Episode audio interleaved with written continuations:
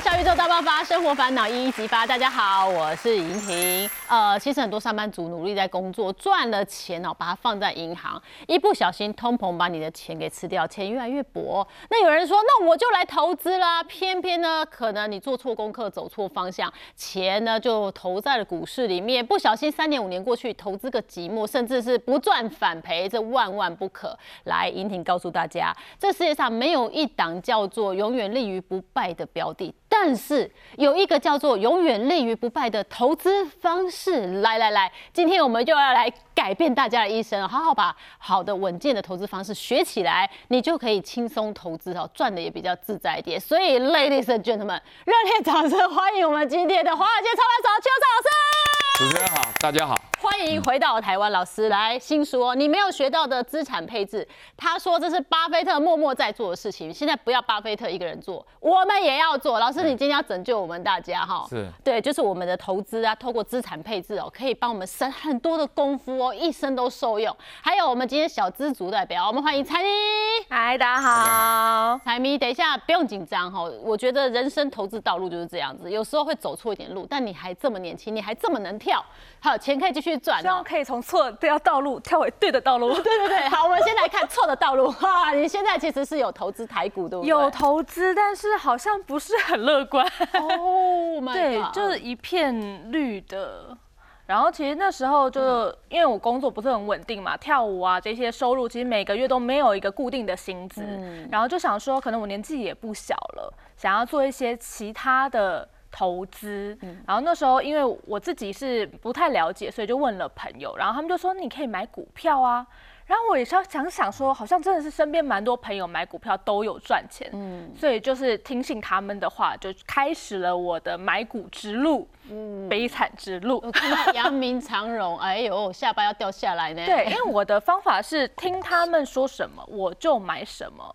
我大概十万的本金，然后就买了一些，然后这主要的，然后那时候阳明买在四八点八五，然后长荣是一零四点五，然后还不含那个股利哦，你概二三十趴，对，然后富邦美就没亏那么多啦，安慰自己一下，可能负三十啦，也是亏蛮多嗯，然后富邦美大概是在九三五，刚刚我们看了一下他的那个。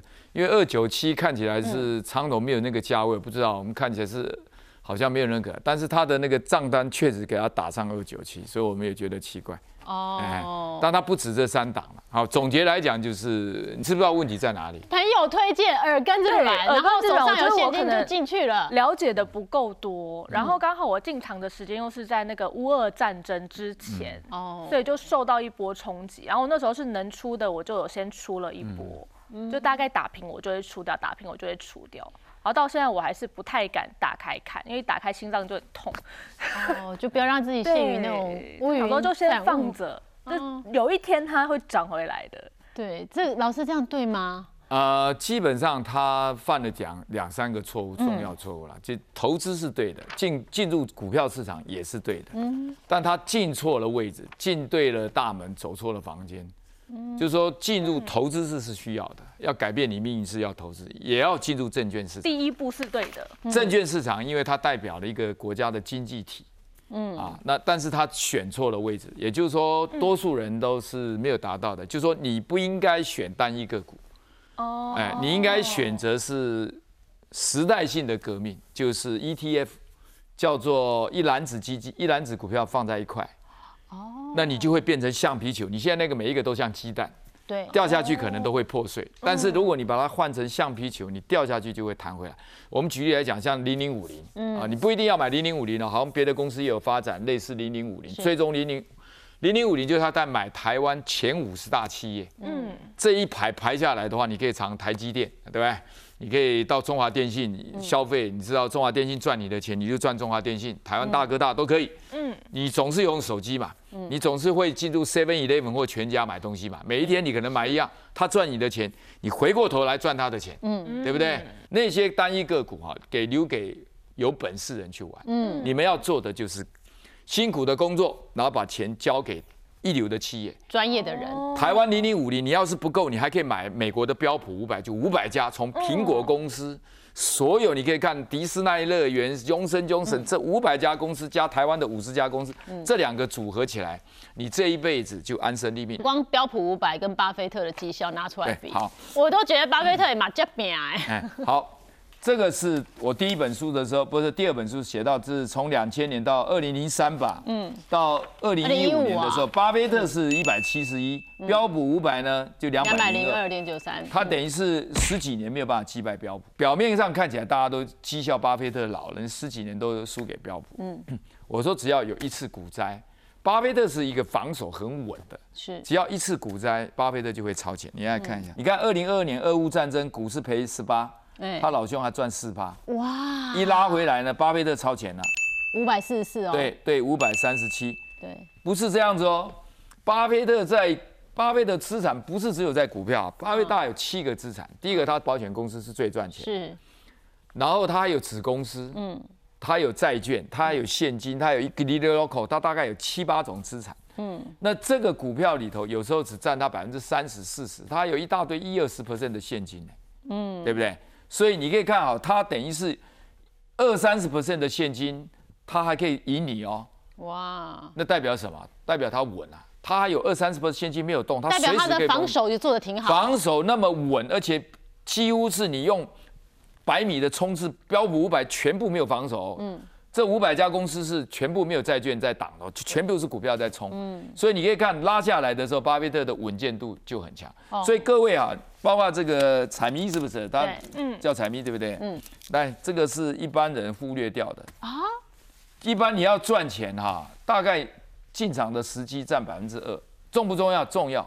二而已哦。对，挑选股票的能力五。五趴。坦白讲，如果是单一个股啊，如果是单一个股啊，这两个重要性是非常重的。对。不能说动机啊，应该是时机啊。嗯。哎，就是说，如果你是他挑单一个股进场的时机跟股票挑选能力，那要占百分之哦呃八九十了。嗯。好，运气可能占一点，但是如果你要赚钱，嗯，你要赚钱，你只是考虑赚钱，那资产配置的位比重就会。拉到九成，哇！这张图呢是告诉你啊，每一年都有不同的资产排第一名，对。但是第一名的有时候过一阵就排最后一名，所以一直跑来跑去。你可以看啊，这个，比如说这一个地方是房地产是最后一名，对。可二零二一年它变第一，第一名哎。所以跑来跑去你会精神错乱嘛？对。所以你要挑好的资产，就要挑会涨钱的股票，都你都有困难。一下彩民，你自己本身有没有做资产上的配置呢？因为我台股真的是买到后来买到怕了，所以我后来想要存钱的话，我是买储蓄险。那也走错了，又走错了。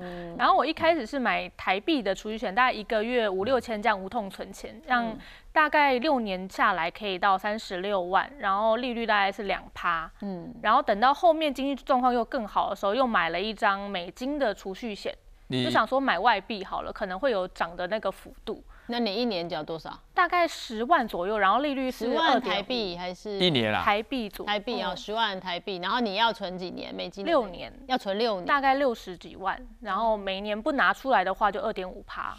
他连续走三次错误，老师倒抽一口气耶，很少看你这样。你给自己目标一个月存一万三多一点点，嗯，大概一年五千块美金呐，哈，不不高，嗯，五千块美金，你丢到美国标普五百，不要丢到保险公司，嗯，你这二十年下来，你知道哈，你一共放了一年大概是十五万嘛，二十年大概三百万，嗯，你大概最差最差的时候哈，大概会。经过股灾哦，两千年的股灾，连续打了好几次股灾都跌五十八。嗯，你这个到最差的时候大概是四百多万，四百五十万台币，最差。嗯，两千年、两千年、零八年这样这样一路下来，所以跟你放储蓄险差不了多少。嗯，这边会变最差四百五十八万，好的时候大概将近七百万。嗯，这七百万就会改变你的命运。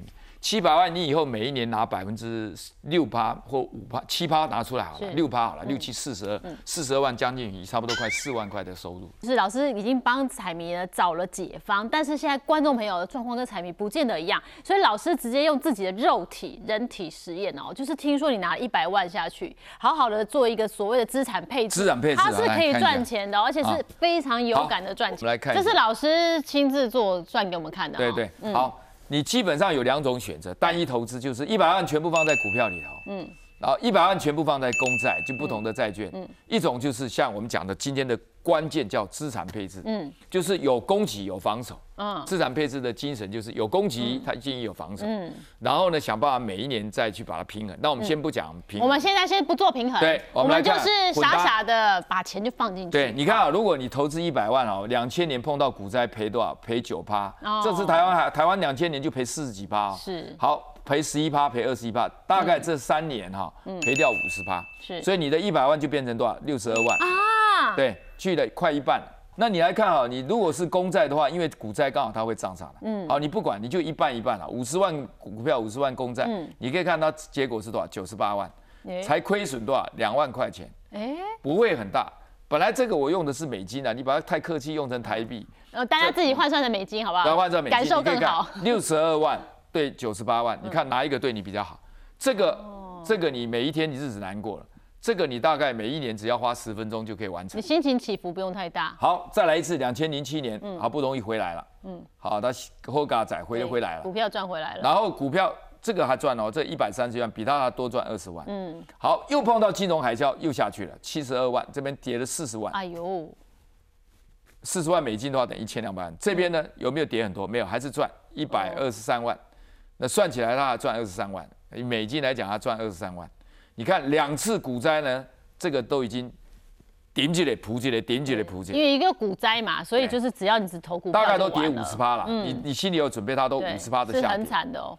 这个呢，基本上的晃动幅度都不很小。你看啊，九十八万，这个还涨。就是你一半投股票，一半投公债，一半公企，一半房。你的那个高低起伏就会在一个平衡里面。到了两千零二二年的时候，它当然回来了，股票终终于回来到三百多万。嗯，公债前面领先，后面多。全部投公债的话，两百两百四十万。混搭的话，三百二十万美金，一亿新台币，有很差吗？看到没有？赚三百二十一 percent 等于一百块减掉，你等于是净赚两百二十一 percent。刚刚没有做任何的平衡嘛？我们就是把钱一笔一笔的做投入。你要全投股市，还是全投债市，还是你要一半股市一半债市？但是当他做了平衡之后，人生又格局不同。对，这个是你不做平衡也 OK，但是不做平衡是我们会鼓励你做平衡。嗯，啊，那平衡呢，只要一年花个几分钟就就 OK 了。你可以看哈。他原本，比如说你是很年轻嘛，比如说三十三、二十九，那你也可以用假设定三十岁，那你的防守就依你的年纪，嗯，比如二十九，你也可以放二十九趴，嗯，哦，就是说你的一百块哈，一百万，一百万里头你就二十九万放在防守的位置，就是债券，哦，好，那债券呢，基本上比如说你就那这三十岁来讲就是三十，那这个是四十岁的人，那他债券他就四十防守，嗯，六十是攻击，嗯，好，那我们讲攻击跟防守，我们这边。补差进来，嗯，我只建议三档股票就行了，哦，很简单，三档，哦，而且不是股票，是 ETF，嗯，第一个是台湾零零五零，嗯，就代表台湾五十大企业，是，第二个是美国标普五百，就是美国五百企业，是，这构成你供给的的部位，嗯，都都五百五十家公司，我就跟着大盘走，对，你就跟着台湾的经济跟美国的经济这两个国家成长，嗯，好不好？那就很简单嘛，所以这个你更不要挑。那美国有人说买不到 SPY，你要到美国开户，对不对？那你也可以在台湾用户委托，哦，由台湾发去追踪它的，那你全部都在台币计价，是，就一切让你简简化，很简单啊。那台湾的户委托也慢慢在竞争，所以它佣金也开始在下降。那我是鼓励大家能够不需要到美国开户的，但有些人喜欢到美国开户，有一好没两好了。这个今天我们没有时间做分析。好。所以简单，你有百分之三十是在什么？供给，嗯，就台湾零零五零跟美国标普五百。供给就是去赚钱的。对。债券呢就是防守。防守。所以你有七十 percent 在供给，三十 percent 在防守。就买防守呢，就买美国的，可以是政府公债，代码叫 IEF，嗯，或者是美国的公司债啊，叫伯克莱的这个投资级公债也可以，好像，大概是 BND 啊或之类的。嗯。好，那他就。收益不会很高啊，但是它基本上它就是防守。老师，那如果我要简化再简化，我买台湾的美债 ETF 可不可以？也可以，也可以，基本上全部台币自价。它的管理费会高一点点的，但是你不常动嘛，也无所谓，比你在这个其他地方浪费来的好。这样子来讲的话，你可以看哈，那第二，假如到了两千年年年年底的时候，它是这边有成长，这边这边亏损，嗯，这边掉下来，对不对？六十万掉到五十万。四十万张加的，那这边是不是增加了？对，对不对？那基本上呢，就把这边卖掉一些，赚钱的卖掉一些，嗯把这两个加起来，再回到原先的这个比例，因为它变成五十五了嘛，四十五了，再回到原先的比例，假设它是六十，它是四十，你看到没？原本是六十，跌下来变五就十五补再补钱补给他，嗯，对不对？然后这边是原先是四十，赚钱的变四十五把它卖掉一部分，再回到四十，这样子会形成什么效果？嗯，股票赚的赚钱的部位逢高怎么样？减码卖掉一点，对，赔钱的呢？逢低怎么样？买进，买进一点。老师做平衡多久做一次呢？你要养成习惯，我建议每一年做。哦，你选年底，好，年底就差不多除夕过完啊，那元旦那一天你花个十分钟加减除以二就可以了。工作也告一段落哈，可以休息一下，而且也可以了解一下整个股市今年的变化，作为调整。嗯，所以你看俄乌战争刚好二零二二年开打嘛，嗯，如果你前一年做完调整，呃，股票它第二年就下挫嘛，嗯，那你今二零二三年又做完调整，刚好今年股票又上来了，是。所以年底做一次调整。那这么做有什么样的好处呢？可不可以实际的看一下？来，我们看一下实际，我们刚才有没有一个股债平衡？来来来来，平衡。如果我们做了平衡，好原本一开始我们只是各一半一半，现在我还聪明的做了平衡之后，，好，你看不做平衡啊，走到股灾完结束的时候，二零二二年啊，嗯这边是八十万，股票加公债八十九十九万，十万九千，但是做平衡的反而少。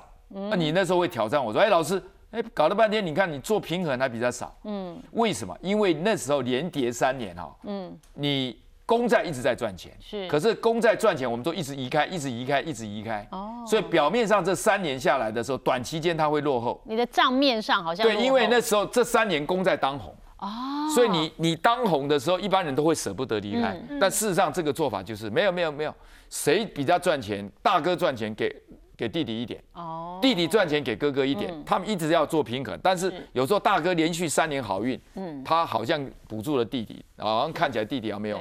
但是你看，一拉到二零二二年，不做平衡的总金额是三百三十七万，对，做平衡的是三百六十一万。是同样，我们还是用美金啊，你这个用台币，好，这边会比他多出多少？多三十几万出来，30几万多了十趴。嗯，原因是什么？因为长期来讲，它会回到一个正轨。嗯，这一段期间是特例，是因为公债一直在赚钱，是你移出去，表面上短期间，所以再平衡不代表你每一年都会超越。嗯，但是一个中长期，七年、十年、十五年下来，你的再平衡会比它强老。师，那你实验的绩效如何呢？什么东西如？果一百万投入的话，你最后的实验绩效那基本上我们来看一下哈，如果做跟不做之间呢，这个是零零五零啊，这是百分之百丢进来。嗯，好，经过这么多年，两千年到二零二一年呢，二十还是不错哦。嗯，两百八十五 percent 代表你赚了一百八十五趴。是如果像我们刚才这样的一个混搭哈，基本上哈。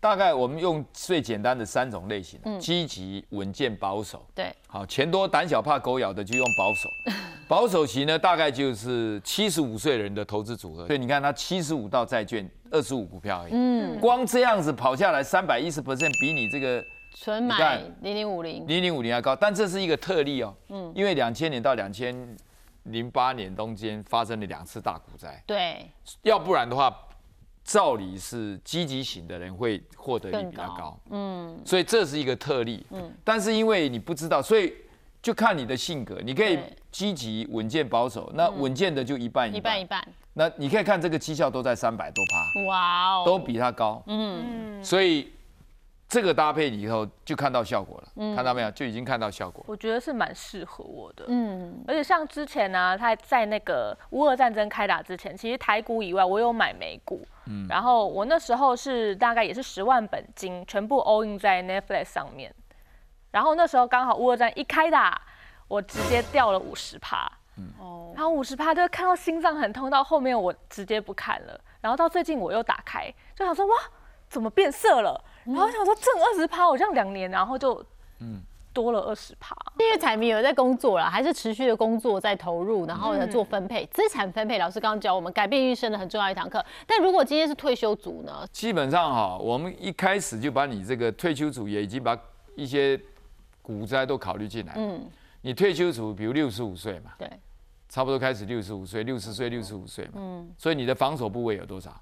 六十五啊，六十五嘛，嗯。啊，如果你还正更担心，那你就再退后一步，用七十五岁。对。你六十五岁的人把它当做七十五岁来设计，那就是七十五岁的债券，二十五不七十五的债券就已经很防守了，嗯，效果还是不错啊。是，所以你就按照这个方式。那如果运气再倒霉，又碰到股灾来的时候呢，怎么办？通常你这个时候就可能你的就不要提领。啊，啊，比如说你看啊，这个是提款，每一次都提款四六十四十，假设这个标普，你看啊，这个公债六十人。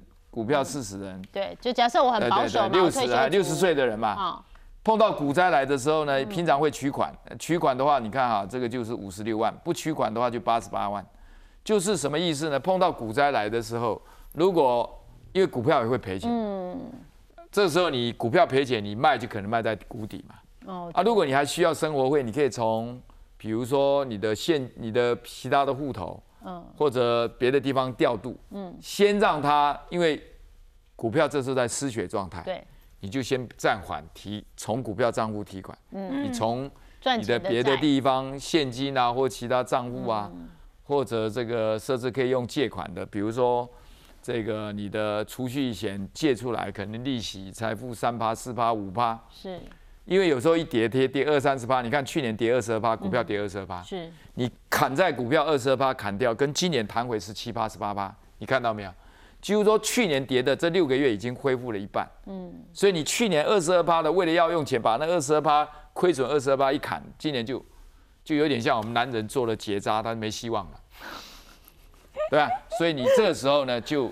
从别的地方调过来，嗯，好吧，所以等于是你看取款跟不取款的目的是在于一个原则，股票跌的时候你不要杀在股阿呆股，好吧？嗯，那这样子清楚啦。所以其实如果我平常时是退休族啊，我有存了那个台币八百万投入啊，哈，如果我每个月真的也要生活费的话，他也可以做取款，只是他最后的总金额会比不取款真的会少了一些。对你就是他，他需需要输血的时候，你不要去。不要去动它，不要去动它，就是那那关要忍过去。对对，你从别的地方调资金呐，嗯，你应该都会有几个月的一个紧急备用金。备用金，你是从那个地方来，不要急着一看到股票跌就杀，啊，这这个东西就是心理素质要够，你慢慢做，好，你不要的。但是我跟你讲了，这个观念很简单，嗯。但是我跟你讲哦，明天睡完了，大家还是跑去买个股，还是在那挑挑，还是会很手痒这样子哈。所以资产配置还是很重要啊。就算你会去碰个股呢，老师刚刚教我们资产配置好，你手边有闲钱，你偶尔去沾一点个股，其他时间你就做好股债的资产配置，你就会觉得很安心，对不对？一本是退休族，你要领钱不领钱，那个落差我们也都大概掌握到。那还有一个重点就是，现在小资族他会挑高股息的 ETF 或主题型的 ETF 哦，这个要怎么样朝比较好一点的方向？高，这也是一个观念性的啦。一般很多小资主啊，就会想说，哎呀，这股息比较高，我挑股息。嗯，台湾话就有一好没有两好。是，会给你高股息的公司的股票，通常代表它成长动能也不会太强。嗯，所以一种是，你如果是小资主，就代表我认为没有三百万的，你就不要想高股息了，你就选择台湾零零五零这种叫。高成长性的股票，哦，因为你要的是高成长，是，而且我们上次讲过了嘛，总报酬，你看啊，股息这是一块，嗯，再加上股票的成长叫资本利得，是，股息加资本利得这两个加起来才等于总报酬，是，所以你不能只看高股息啊，你还要看到成长这一块啊，有股息没成长，那你的总报酬低没有用啊，所以零零五零跟零零五六对小资主。我们的定义小资主就是手边现在还没有三百万，三百万可以投资股票的，你乖乖的就去买成长的。嗯，因为从利从两个年同时起步开始，呃，零零五零已经把零零五六拉开一百个 percent。是。当时如果你放一千万，你现在就亏一千万，少赚一千万。少少赚就是亏，然后我们我们不能说亏了，你跟 零零五六比起来就少。那什么人适合零零五六？第一个，他钱多胆小怕狗咬，他觉得哎有高股息，他心里比较安心的。嗯。呃，睡觉，那你你如果是这样子，那你就选择那个没有关系，因为你钱也够了。是。少赚一点，睡得好觉，我觉得也 OK。嗯。啊，你你你就小资族，你就是要成长啊。这真的打破很多小资族的逻辑，因为他们很夯啊，零零八七八、零零五六啊，其实很多小资族都觉得啊，至少股价比零零五零低，它可以入手。你现在同一天已经落后了，未来会越拉越远。哦。这必然。看不到车尾灯的概念。哎倒还不至于，但是你现在已经超过一百多 percent。那还有一个迷失是基本上哈，就是主题型的，嗯，大家现在很喜欢挑主题型的股那个 ETF，那主题型它就为了吸引你的眼球，嗯，啊，比如说。